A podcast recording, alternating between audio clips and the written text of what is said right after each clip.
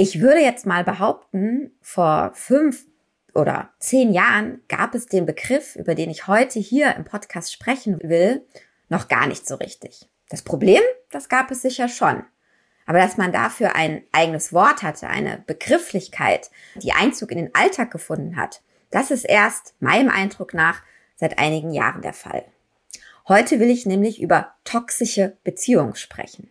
Also Beziehungen, vor allem Liebesbeziehungen zwischen Menschen, bei denen für einen der Partner die Beziehung zermürbend, verletzend, kraftraubend, ja, giftig, wie ja schon in dem Wort toxisch steckt, und auch teilweise krankmachend ist. Wo es aber dem betroffenen Partner oft trotzdem nicht gelingt, aus dieser Beziehung irgendwie auszusteigen, auszubrechen, sie zu beenden. Manche reden bei toxischen Beziehungen auch von einer seelischen Gewalt, die eben häufig sehr viel schlechter zu erkennen, auch zu behandeln ist als körperliche Gewalt. Ja, und viele, die in einer solchen Partnerschaft leben, haben auch den Charme, das offen anzusprechen, sich Hilfe zu suchen, weil man sich eben oft ungern eingesteht, dass der eigene Partner einem alles andere als gut tut. In diesem Podcast will ich deshalb gern die Fragen beantworten, woran erkenne ich, dass ich in einer toxischen Beziehung stecke und vor allem, wie komme ich da wieder raus? Als Gesprächspartnerin habe ich mir dafür Frau Dr. Christa Roth-Sackenheim eingeladen. Sie ist Fachärztin für Psychiatrie und Psychotherapie mit eigener Praxis in Andernach und sie ist Vorsitzende des Berufsverband Deutscher Psychiater. Mein Name ist Lucia Schmidt und ich freue mich, dass Sie uns bei diesem Thema heute zuhören und begrüße jetzt ganz herzlich Frau Roth-Sackenheim. Hallo, schön, dass Sie da sind.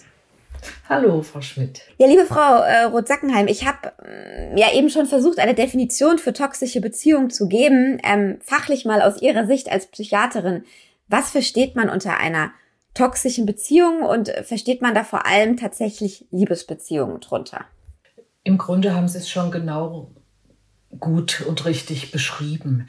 Aus fachlicher Sicht würde ich vielleicht noch hinzufügen wollen, dass eine toxische Beziehung immer asymmetrisch ist. Also das heißt, für mich, einer gibt immer viel mehr für die Beziehung hinein, als er wiederbekommt oder als sie wiederbekommt. Natürlich ist es immer ein Geben und Nehmen eine Beziehung, aber bei einer toxischen Beziehung hat man immer einen der Partner, der mehr leidet, der psychisch unter Umständen auch krank wird. Es betrifft nicht nur Liebespaare, da ist es natürlich in einem besonderen geschützten Raum und die Menschen brauchen oft lange, bis sie ein Stück weit erkennen, da läuft was schief. Aber sie können eine toxische Beziehung genauso im Büro haben, wenn sie einen narzisstischen Chef oder Chefin haben. Oder sie können es in Institutionen, in Kirchen, ähm, überall eigentlich ähm, haben. Ja, Sie haben jetzt eben schon gesagt, äh, so eine Beziehung ist eben ähm, nicht ausgeglichen. Der eine leidet mehr, ist mehr davon irgendwie beansprucht, kann sogar ja sich unwohl und kränklich fühlen sozusagen, zumindest psychisch. Aber ganz konkret, was sind denn Warnsignale, woran ich merke, ich rutsche gerade in eine toxische Beziehung? Mit was für Geschichten kommen Betroffene, die sich bei Ihnen Hilfe suchen, zu Ihnen? Ja, die Menschen, die schildern meistens, dass der Beginn der Beziehung für sie ganz traumhaft war, dass sie das Gefühl hatten, endlich ist da jemand, der mich komplett versteht, der tickt wie ich und ähm, dass sie sehr starke positive Gefühle auch entwickelt haben. Wie in einem Rausch, würde ich vielleicht äh, sagen und sind dann auch sehr schnell bereit, sehr viel für die Beziehung aufzugeben. Häufig merkt das Umfeld eher als erstes, dass die Menschen sich dann auch verändern, dass sie zum Beispiel ähm, nicht mehr zu den Treffen kommen, dass sie gemeinsame Aktivitäten nicht mehr mitmachen, einfach weil der oder der Partner, die Partnerin sagt, ähm, ja, ich möchte aber nicht, weil die sind blöd oder die sind irgendwie anders als ich oder das kann man gar nicht gutheißen, was diejenigen machen und die kommen immer mehr dann aus ihren sozialen Bezügen raus, die Menschen. Es ist häufig so, dass mit der Zeit sich so das Gefühl einstellt, irgendwie bin ich nicht mehr ich oder ich mache viele Dinge, ausschließlich in Bezug auf meinen Partner, meine Partnerin. Ich verliere meine eigenen Interessen. Ähm, Im schlimmsten Fall ist es natürlich auch dann so, dass zum Beispiel finanzielle Risiken eingegangen werden, um weil der Partner sagt, ich bin unverschuldet in eine Notlage geraten und so weiter. Und ähm, da gibt es leider Geschichten auch, dass äh, Menschen, insbesondere Frauen, kommen auch natürlich zu mir als Frau, äh, die sehr, die richtig finanziell ruiniert wurden. Warnsignale, wenn man sich irgendwie nicht mehr wohlfühlt, wenn man merkt, man schläft schlechter, man hat man nimmt vielleicht an Gewicht ab oder man nimmt an Gewicht stark zu oder wenn man so das Gefühl hat, die Beziehung ist jetzt ganz anders als am Anfang, es nehmen die Bemerkungen äh, zu, du bist irgendwie blöd, du bist zu, ich sag jetzt irgendwas, zu dick, zu dünn, zu blond, zu blauäugig. Also äh, ja, die, die, die Varianz der Inhalte, die zu, der, zu einer Abwertung herangezogen werden, sind da ganz vielfältig. Jetzt haben Sie auch sehr viel von Liebesbeziehungen gesprochen. Ich glaube, wir bleiben auch erstmal da, dabei, weil sobald es, sage ich mal, eine berufliche Beziehung ist oder eben vielleicht eine Freundschaft, wird es wahrscheinlich nochmal komplizierter, beziehungsweise auch dann anders behandelt. Und Sie machen ja unter anderem auch ähm, Paartherapien. Jetzt würde mich mal interessieren, Wann bekommt denn aber so eine toxische Beziehung eben tatsächlich einen Krankheitswert und wie helfen Sie dann eben erstmal der, der leidenden Person, sage ich. Wir kommen gleich auch nochmal mhm. zu der mhm. Person, die sozusagen dieses Leid auslöst in dieser Beziehung, aber bleiben wir erstmal bei der Person, die leidet. Wie, wie geht man so eine Therapie an? wann ist das ein wirklicher Krankheitswert? Zu mir kommen die Menschen meistens, wenn der Krankheitswert schon gar nicht mehr zu übersehen ist. Wenn sie eine Depression entwickelt haben, wenn sie eine Essstörung entwickelt haben, wenn sie vielleicht psychosomatische Störungen entwickelt haben, die zu einer Krankschreibung geführt haben. Oder wenn sie sagen, ich ich habe einfach das Gefühl, ich habe mich selber verloren und ich kriege mein Leben nicht mehr auf die Reihe. Krankheitswert fängt häufig schon wesentlich früher an. Ähm, aber da, Sie haben es am Anfang schon geschildert, dass das häufig auch schambesetzt ist, sich dann Hilfe zu holen, zumal häufig die Dynamik in den toxischen Beziehungen so ist, dass der andere Partner den Betroffenen, die Betroffene isoliert. Und ähm, dann setzt einfach ein Prozess ein, dass derjenige, der betroffen ist, auch immer weniger, weniger seiner eigenen Wahrnehmung traut oder äh, immer selbstunsicherer wird. Jetzt haben Sie es auch schon gesagt, natürlich spielt in einer toxischen Beziehung, wie das Wort schon sagt, eben beide Parts eine Rolle. Jetzt haben wir sehr viel über denjenigen geredet, der leidet. Ähm, kommen wir doch mal zu der anderen Seite. Ähm, das ist ja tatsächlich auch irgendwie ein psychiatrisches Krankheitsbild, ähm, wenn jemand jemand anderen so verletzen kann oder so behandelt. Was würden Sie sagen, sind das für Diagnosen, die solche Menschen mit sich rumtragen? Sie haben vorhin schon mal das Wort Narzissmus genannt. Sind das Narzissten, die mit ihrem Partner so umgehen? Was steckt da für eine psychiatrische Diagnose dahinter? Hm. Ja, sehr, man geht davon aus, dass es sehr, sehr häufig Menschen mit narzisstischen Störungen sind. Das können ganz offen zutage tretende Eigenschaften des Narzissmus sein, aber auch eher ein bisschen verborgener. Ähm, bei einem narzisstischen Menschen können Sie davon ausgehen, dass alles, womit er Sie mit Ihnen in Kontakt tritt, nur dazu dient, ihm selbst zu nutzen ist, ähm, ist jemand, der nicht narzisstisch ist und ich sag mal ein ganz normaler, fairer Mensch ist und gut vernetzt und irgendwie auch so sozialisiert ist, dass man immer jemandem auch mal einen Fehler verzeiht und dass man noch mal eine Chance gibt und äh, dass zu allem ja immer auch zwei gehören. Ähm, dass dieses Muster wird von einem Narzissten schamlos ausgenutzt, weil ein Bild oder ein inneres Bild von Gleichwertigkeit in einer Beziehung oder egal in, in, in, am Arbeitsplatz existiert für den Narzissten nicht. Das ist oft der erste Schritt ähm, in der Therapie, jetzt bei den Betroffenen, denen das klar zu machen, weil die sich häufig gar nicht vorstellen können, dass jemand so tickt, weil ihnen das völlig wesensfremd ist. so, so dieses, ähm, der, der, normale, faire Mensch in Beziehungen denkt immer, oh, dass es so weit gekommen ist, ist bestimmt auch zu 50 Prozent mein Anteil. In diesem Fall stimmt das nicht.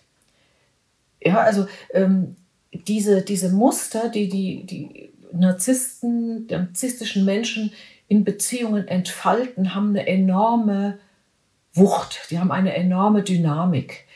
Man kann fast so sagen, narzisstische Menschen hinterlassen eine Spur der Verwüstung, so würde ich es jetzt vielleicht mal nennen, oder äh, bringen oft über das Umfeld enormes Leid, weil auch Beziehungen torpediert werden, Keile zwischen bis, bisher bestehende Beziehungen äh, äh, getrieben werden.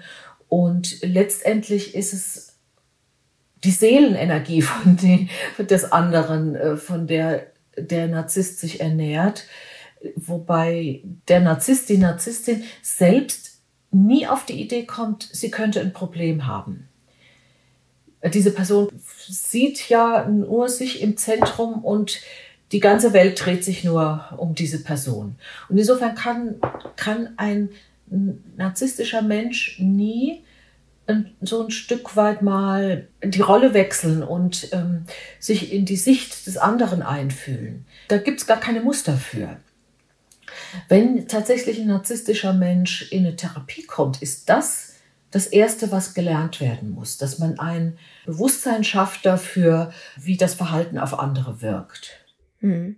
Jetzt haben Sie ja vorhin schon gesagt, also oft beginnt ja dann so eine Beziehung, dass man erstmal denkt, Mensch, das ist ganz toll, dieser Mensch ist ganz toll, der tut mir total gut. Ähm, das klingt ja auch so ein bisschen wie, als könnten, sagen, wir nennen das jetzt mal narzisstische Störung, also Menschen mit narzisstischen Störungen, so ein bisschen wie manipulieren. Wie, wie, wie kann das in einer Paartherapie oder auch in einer Einzeltherapie funktionieren? Also wie sind Sie als Therapeut davor geschützt, sich eben von diesem manipulativen ja, nicht ein, einwickeln zu lassen, Beziehung, das, das immer wieder anzusprechen. Äh, das ist ja interessant. Erzählen Sie mal, wie funktioniert entweder die Paartherapie oder sagen Sie auch direkt, Mensch, bei toxischen Beziehungen ist Paartherapie gar kein Thema, da muss jeder einzeln therapiert werden. Also ich erlebe es häufig, dass sobald es wirklich um äh, wichtige Dinge in der Beziehung geht, dass der narzisstische Mensch dann aussteigt dass der, die, äh, die Therapie abbricht und mich als Therapeutin, das geht nicht nur mir so, das geht allen Therapeuten so, äh, abwertet. Und sagt, das ist ja der größte Humbug und äh, so ein Blödsinn, wieso gehst du dahin, zum, sagt derjenige dann zum Partner. Also ich kann mich an ein Paar erinnern vor vielen Jahren, die saßen bei mir beide. In dem Fall war der Mann der narzisstische Mensch und die Frau war wirklich schon am Rande der Magersucht, konnte nicht mehr schlafen, war extrem schlecht drauf. Ähm, also hatte, hatte wirklich eine psychiatrische äh, Diagnose einer schweren Depression. Und der Mann sagte, da sehen Sie, ähm, womit ich es hier zu tun habe. Meine Frau funktioniert nicht mehr. Ja, sie, äh, das ist ja eine Zumutung, dass ich eine Frau habe, die so leidet. Und ähm, das, das war das einzige Mal, dass er da war. Das heißt, bleiben solchen Paaren, um jetzt mal eher negativ dann in die Zukunft zu gucken, eigentlich nur die Trennung oder kann man sowas tatsächlich wieder so hinkriegen, dass beide eine glückliche und gesunde Beziehung führen? Also meine Erfahrungen sind da eher ernüchternd. Ähm, es gibt natürlich auch die anderen Fälle, wo jemand dann doch, äh, also als narzisstisch Betroffener sagt, also ich, ich merke ja selber, dass ich auch immer wieder äh, verlassen werde oder irgendwo mich nicht wohlfühle, so eine innere Leere fühle und äh, mich eigentlich total einsam fühle und dann auch anfängt an sich zu arbeiten. Das ist aber eher die Seltenheit. Wie gesagt, die narzisstischen Menschen haben in der Regel überhaupt keinen Leidensdruck. Hm. Sind da jetzt, haben Sie gesagt, Sie haben oft Frauen, also die leiden, äh, die, die sozusagen das Opfer in dieser Beziehung sind, so nennen wir das mal, ähm, weil Sie jetzt eine Therapeutin sind. Ist es aber insgesamt auch so, dass das narzisstische Krankheitsbild eher bei Männern auftaucht und ähm, oder ist das jetzt ein völlig falsches Vorurteil gegenüber den Männern? Also man hat es früher so angenommen, dass das eher eine männliche Eigenschaft ist. Inzwischen geht man aber eher davon aus, dass es in etwa gleich verteilt ist, ein bisschen zugunsten der Männer. Also äh, und dass Frau, dass ein weiblicher Narzissmus doch eher ein bisschen anders oder versteckter ähm, sich zeigen kann. Häufig kommen Patienten zu mir, wo wir nach einer gewissen Zeit feststellen, oh, da war die Mutter offenbar stark von narzisstischen Zügen betroffen. Ja, das äh, sind dann Menschen, die ihr Leben lang alles für die Mutter oder die, den Vater getan haben und immer um die Anerkennung buhlen und eigentlich geht's, wenn, auch selbst wenn es den Kindern schlecht geht, geht's dann im Kontakt äh, mit dem narzisstischen Elternteil immer darum, ähm, dass der Elternteil doch eigentlich der Kränkere oder der Bedürftigere ist. Offenbar geht der weibliche Narzissmus eher weniger laut vor sich, sage ich mal, weniger stark äußerlich manipulativ als eher so, ich fasse es mal zusammen vielleicht mit über Schuldgefühle erpresserisch. Also die versuchen praktisch ähm, dem, dem Partner immer Vorwürfe zu machen. Du bist schuld, dass ich in meinem Beruf nicht aufblühen kann oder dass ich, äh, weiß ich nicht, zu wenig genau. Zeit für Sport mhm. habe oder so. Okay. Mhm. Genau. Genau. Okay. Jetzt gibt es ja äh, Menschen, ich glaube, jeder kennt so jemanden, die immer sagen, ähm, Mensch, ich gerade irgendwie immer an den Falschen oder die Falschen, ähm, irgendwie kriege ich immer die Deppen ab, ähm, ob das dann am Ende wirklich so eine dramatische, toxische Beziehung ist oder eben vielleicht nur Anfänge davon, das kann man ja vielleicht auch von außen stehend nicht immer ganz so beurteilen. Jetzt haben wir viel darüber geredet, was der Narzisst mit in diese toxische Beziehung bringt. Gibt es auch Menschen, die so eine psychische Verfassung haben, die besonders anfällig dafür sind oder was man ja sich manchmal ungern eingesteht, kann das eigentlich jeden von uns treffen, dass man in so eine toxische Beziehung rutscht. Ja, es kann jeden treffen. Diese Mechanismen, die, äh, die diese Angeln, die die Narzissten auswerfen, die sind so mächtig. Eigentlich trifft es dann immer die, ich sage es mal, weil bei mir halt mehr Frauen auftreten, das trifft die besten Frauen. Und narzisstische Menschen suchen sich gar nicht mal immer die Schwachen oder die, vielleicht, ich sage jetzt mal in Anführungsstrichen, Loser, sondern die suchen sich eigentlich immer Leute, die, die auch einen guten Ruf haben, Erfolg haben, äh, gut dastehen und wollen sich natürlich auch ein Stückchen mit in diesem Glanz sonnen, aber Trotzdem schaffen sie es, dass diese Menschen, die eigentlich bisher gut selbstbewusst waren und auch was erreicht haben im Leben, sukzessive zu zermürben und zu erschüttern. Natürlich gibt es auch die Menschen, die vielleicht selbst, wenn man jetzt gerade das Beispiel einer narzisstischen Mutter hatten, die also nie die Erfahrung gemacht haben, dass sie um ihrer selbst willen geliebt wurden oder äh, als Kind die Chance bekommen haben, ihre Stärken zu fördern und die Schwächen vielleicht auszugleichen und ähm, die, die bedingungslos geliebt wurden, sondern die eigentlich sich immer so als ein erweitertes Selbst der, der Mutter oder des Vaters erlebt haben. Da ist es natürlich schnell so, dass sie auch so das Gefühl haben, wenn ich etwas, wenn ich ganz viel tue für einen anderen, dann habe ich ein vertrautes Gefühl. Also das, das, das Phänomen gibt's natürlich auch. Aber wenn Sie mal auch jetzt so in die Pressemeldungen der letzten Jahre schauen, welche bekannten Frauen auch Opfer jetzt von Hochstaplern geworden sind, zum Beispiel, ja, das, äh, ähm, das, das sind dieselben Muster. Und das sind Frauen, die haben Millionen oder Milliardenerbe übernommen und erfolgreich weitergeführt. Und das äh, hat sie trotzdem getroffen zwar nicht äh, bis zum Ruin äh, offensichtlich, ja, also, sondern es ist dann irgendwann aufgefallen, aber es, ähm, sie können selbst jederzeit leider in so eine toxische Beziehung kommen. Und je nachdem, wie resilient sie selbst sind, merken sie es früher oder äh, entsprechend früher oder entsprechend später und ähm, befreien sich daraus. Ich meine, diese Hochstapler-Geschichten, die Sie jetzt gerade angesprochen haben, das sind ja auch oft, also zumindest für den Außenstehenden, ähm, ja eben faszinierende Geschichten, wo man dann auch denkt, Mensch, wie konnte das passieren und wie kann ein Mensch sowas machen? Und würden Sie sagen, eben so dieses narzisstische Störungsbild ist so ein bisschen der Anfang und es kann sich eben bis zu dieser ganz bewussten Hochstaplerei steigern oder sind das nochmal unterschiedliche Menschen und Herangehensverfahren an Beziehungen? Bei der Hochstapelei äh, kommt natürlich noch ein kriminelles Element dazu. Ja, da will ich ja ganz konkret finanziell schaden. Und äh, das gibt dann zum Teil wirklich erstaunliche Lügengespinste, die sich dann am Ende, die dann am Ende enttarnt werden. Jetzt habe ich vorhin ja schon gesagt, mein Eindruck ist, ähm, man spricht viel offener über toxische Beziehungen. Die gab es sicherlich schon immer. Ähm, trotzdem nochmal die Frage an Sie. Ist es tatsächlich so, dass dieses Thema toxische Beziehungen so ein bisschen aus der Tabu-Ecke kommt und man einfach nur sehr viel mehr darüber redet?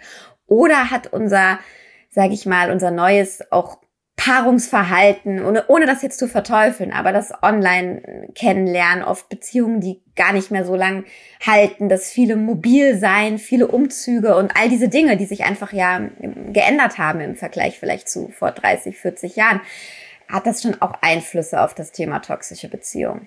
Also ich habe sehr stark den Eindruck, dass das in den Fokus der Öffentlichkeit gerückt ist und dass das hat zum Hintergrund, dass sich viele Menschen einfach viel mehr als früher für psychologische Themen interessieren, dass einfach in der Bevölkerung angekommen ist, wie wichtig psychologische Faktoren in unserem Leben sind und natürlich auch, wie Sie sagen, das veränderte Beziehungsverhalten. Ich sag mal, vor 100 Jahren ich nehme natürlich jetzt wieder die Perspektive der Frau ein, äh, konnten sie sich auch sehr viel schlechter aus einer schlechten Beziehung trennen und eine eigene Existenz aufnehmen, insbesondere wenn Kinder da waren. Das ist zum Teil heute noch so. Damals, also hat man in der Regel ausgehalten in der Beziehung und hat verschiedene Mechanismen, das irgendwie auszuhalten, entwickelt. Würde ich sagen, so wie es jetzt heute ist, dass mehr darüber gesprochen wird und dass mehr Möglichkeiten bestehen, sich auch zu befreien, ist wirklich ein Fortschritt. Jetzt ganz zum Schluss einfach nochmal eine praktische Frage, ein praktischer Tipp. Wer jetzt diesen Podcast vielleicht gehört hat oder auch sonst das Gefühl hat, er kennt vielleicht jemand, dem es nicht gut geht in so einer Beziehung. Was sind die richtigen Schritte? Weil Psychiater und Psychologen zu finden ist in unseren heutigen Zeiten ja nicht ganz so einfach, muss man sagen, die auch dann Platz haben. Ist auch der Hausarzt ein richtiger Ansprechpartner? Soll ich mich erstmal Freunden gegenüber öffnen? Was raten Sie Menschen, die ähm, prinzipiell darüber nachdenken, äh, dass sie vielleicht in sowas stecken oder die auch jetzt ganz bewusst nach dem Podcast sich fragen, was kann ich denn machen? Ey, mir geht's genauso. Ja, wenn äh, die Hörer das Muster, das wir jetzt so im Grunde besprochen haben, vielleicht doch jetzt in ihrem Leben entdecken, ist das ja schon mal ein ganz wichtiger Schritt. Ich denke, das muss dann erstmal sacken. Ähm, insofern finde ich das auch so sehr wichtig, dass Sie das Thema hier im, im Podcast aufgreifen dann setzt ja ein gewisser Erkenntnisprozess ein. Und in erster Linie, wenn es noch vertrauensvolle, freundschaftliche Beziehungen außerhalb der, na, der toxischen Beziehung gibt, würde ich da zuerst ähm, nachfragen. Zum Beispiel, hast du das Gefühl, dass ich mich verändert habe, seit ich mit XY zusammen bin? Man kann die Eltern fragen, wenn man ein gutes Verhältnis zu den Eltern hat. Und äh, man kriegt dann in der Regel sehr ähm, ehrliche Antworten. Meistens haben sich die Leute, die einen gut kennen, schon Sorgen gemacht und sagen, ja, also du kommst ja seltener und wir haben so das Gefühl, äh, dein Partner, deine Partnerin redet schlecht über uns und äh, irgendwie hast du, hast du plötzlich Ansichten, die du früher weit von dir gewiesen hättest. Solch, auf solche Dinge würde ich Wert legen.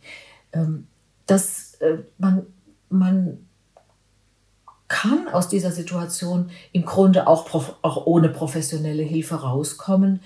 Ähm, und wenn man dann einfach den Partner, die Partnerin konfrontiert und sagt, also ich fühle mich nicht mehr wohl, seit ich mit dir zusammen bin, habe ich Züge an mir entdeckt oder die mir nicht mehr gut tun, die mir nicht mehr gefallen an mir selber. Ich habe vieles, was mir früher gut getan hat, aufgegeben.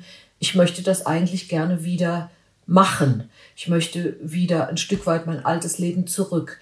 Und dann sieht man ja, wie der entsprechende Partner reagiert, wenn er so reagiert, äh, mehr Druck dann auszuüben und zu sagen, du bist doch erst durch mich zu dem geworden, was du jetzt bist und alleine schaffst du das ja sowieso nicht und du hast ja vorher sowieso ohne mich gar nichts auf die Reihe gebracht.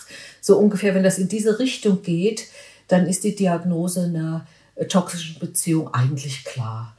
Und dann sollte man in die Richtung weitere Schritte gehen, denn es wird sich nicht von alleine lösen. Sie werden in das ähm, Hamsterrad kommen, sich immer noch mehr anzustrengen und innerlich auszubrennen.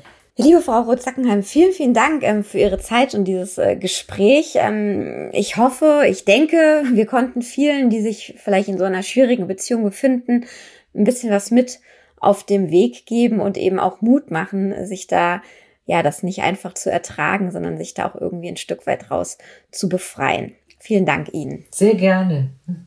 Ihnen, liebe Hörerinnen und Hörer, wünsche ich alles Gute. Ja, bleiben Sie gesund, bleiben Sie zuversichtlich und äh, auch dem Podcast hoffentlich treu. Ich freue mich, wenn Sie auch beim nächsten Mal uns wieder zuhören und sage bis dahin einfach Tschüss.